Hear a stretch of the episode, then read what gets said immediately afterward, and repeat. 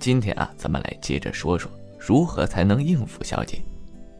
前面咱们说了很多关于安全啊、砍价等方面的问题，那如果有没有听到的朋友，可以回头再去听一下。首先呢，咱们今天第一个来说说双飞。双飞呢是两个小姐，除非有同性恋的倾向，否则绝不会互相自慰对方的生殖器。而且一般他们就是在一旁看着你，要不就是在一旁配合，在那干叫，最多呢是躺在一边摸着自己的奶子。面对这样严峻的形势，我们应该怎么办呢？选择是啊，在调情的阶段，可以让他们都爬到你的身上给你舔，如果可以一起口交就更好了。如果不能呢，让他们帮你舔遍全身也很不错。找一个比较喜欢的小姐，可以一边舔她的奶，一边拉另一位小姐舔另一只。开始的时候她不肯，你就可以加以威胁。比如说换人、扣钱之类的都是可以的，也有很多呀是实在是不肯干的，那就只有换人了。然后可以增加呢调情的时间，不到万不得已，千万要忍住，因为两个女人在一起，你会射得非常非常快，所以要增加慢慢享受进入前戏的过程，这才是双飞里最美的感觉。所以啊，你尽可以提出各种想法，让他们来做。不愿意这个，那么咱们可以换一种，反正不要让他们过得很轻松就可以了。如果觉得前奏已经很完美了，应该抽插了，这个时候呢，你可以先只干一个，不要让另一个闲着，让他给干的那个舔舔奶或者摸摸身上，或者让干的那个摸闲的那个奶或者下身，千万不要让他们一起对付你，你得拉下脸啊。最后你还可以来一个老汉推车，射到一个背上。也是很爽的。说完了双飞啊，咱们再来说说怎么才能让小姐动情呢？一般包夜的时候，小姐就是属于咱们的了。你可以发挥所有的能动性，提高小姐对做爱的兴趣，让她尽情的发挥一下。一般如果有你这样的想法，你可以主动一点，让他们感到性的刺激，多些调教的过程，不要在乎他们的呻吟，因为他们的呻吟水分极大，而且太专业了。在插入的时候呢，应该选择双腿放在肩上，这样可以插得很深，足以让他们感觉到刺激。如果啊饮水太多，你可以把饮水擦掉再插，这样呢可以增加摩擦的系数，也会比较刺激。有很多朋友喜欢摩擦阴蒂，但一般要记住，阴蒂在摩擦的时候必须要有润滑油，比如你的唾液或者小姐的饮水。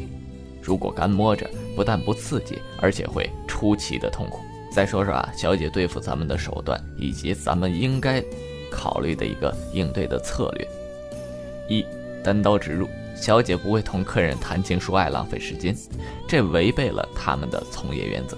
所以一般谈好价钱，小姐就直奔主题，他们会装出急不可耐的样子。哎呀，比如说老公，我等不及了，哥哥快进来吧，这是他们的常用台词。有培育服务的呢，往往会哄你先做后洗。须知，再厉害的男人，在异性反复直接对其性器的刺激下，要不了几分钟就会射精。当然，咱们这儿没开二度除外。一旦交了这个票子，咱们就会进入不应期，马上对女人失去兴趣。这就是小姐哄你先做后洗的原因。坚持前戏，尽量拉长外围活动的时间，不要让它过早的刺激到你的性器。充分利用这段时间，让视觉、听觉、味觉、触觉等全方位的去欣赏它的玉体，能洗个鸳鸯浴是最理想的。这段时间啊，你起码要用，呃三分之一到二分之一的整体时间。那么说到这儿，以上这些咱们就先告一段落，咱们再来说说小姐的性心理。小姐和客人之间的性交啊，双方的心态肯定是不一样的。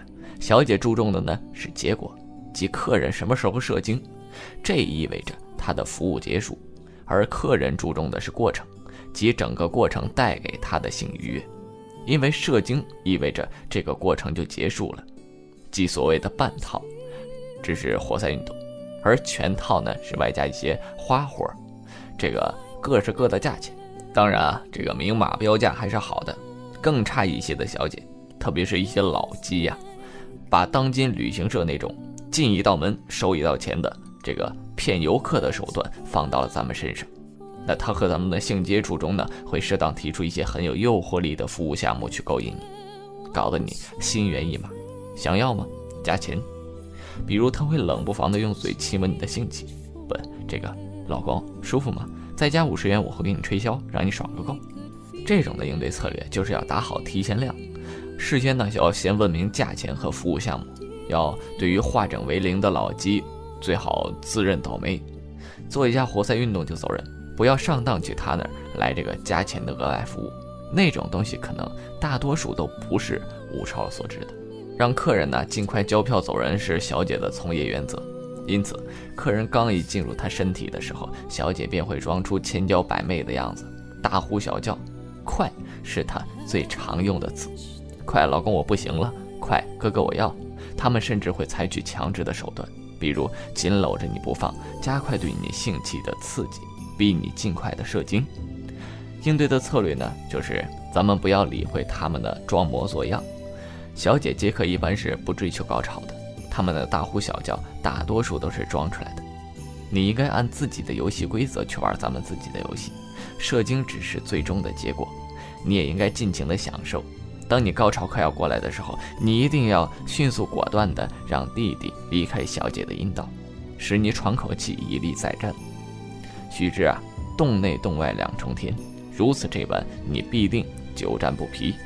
还有，驾驭自己性能力差的，慎用女上位这种东西，这是小姐让客人交票最得心应手的一招。还有这么一手，主要用在三 P 上，也称双飞的时候。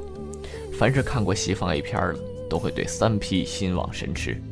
不管是一龙双凤啊、连环套啊，还是什么一凤双龙啊、三明治啊。都会极大的促成咱们的尝试的欲望。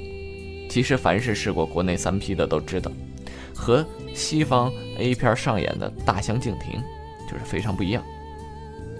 小姐们在服务的时候呢，互相戒备比对客人还要严格，他们尽量减少肉体的接触，更不要说互相玩弄性器了。实际上啊，是你和一个人，你你们两个做了，然后换个套子，然后你再和另一个人继续做。然后旁边都有一个旁观的，所以国内的三 P 呢，不过是你花了两个小姐的钱，还玩不到一个小姐的乐趣，而且他们只是带四个套子，两个回合你就不得不交票走人。应对策略呢是咱们就不花这个冤枉钱，同时玩两个，咱们还不如分两次去玩两个。办完事后啊，小姐们又会装出千娇百媚的样子，依偎在你的怀中。老公，我陪你陪的好吗？哥哥，我伺候你伺候的舒服吗？